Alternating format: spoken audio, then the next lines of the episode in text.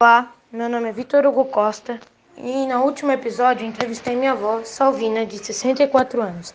Perguntei para ela como foi sua infância e ela disse que eles ajudavam bastante seus pais na colheita, com os, alimentar os animais e eles tinham muito pouco tempo para brincar. Também as escolas eram muito longes e eles não tinham nada para calçar em seus pés. E eles não e eu perguntei para ela também se eles tinham energia. Ela disse que não e a luz era feita com querosene.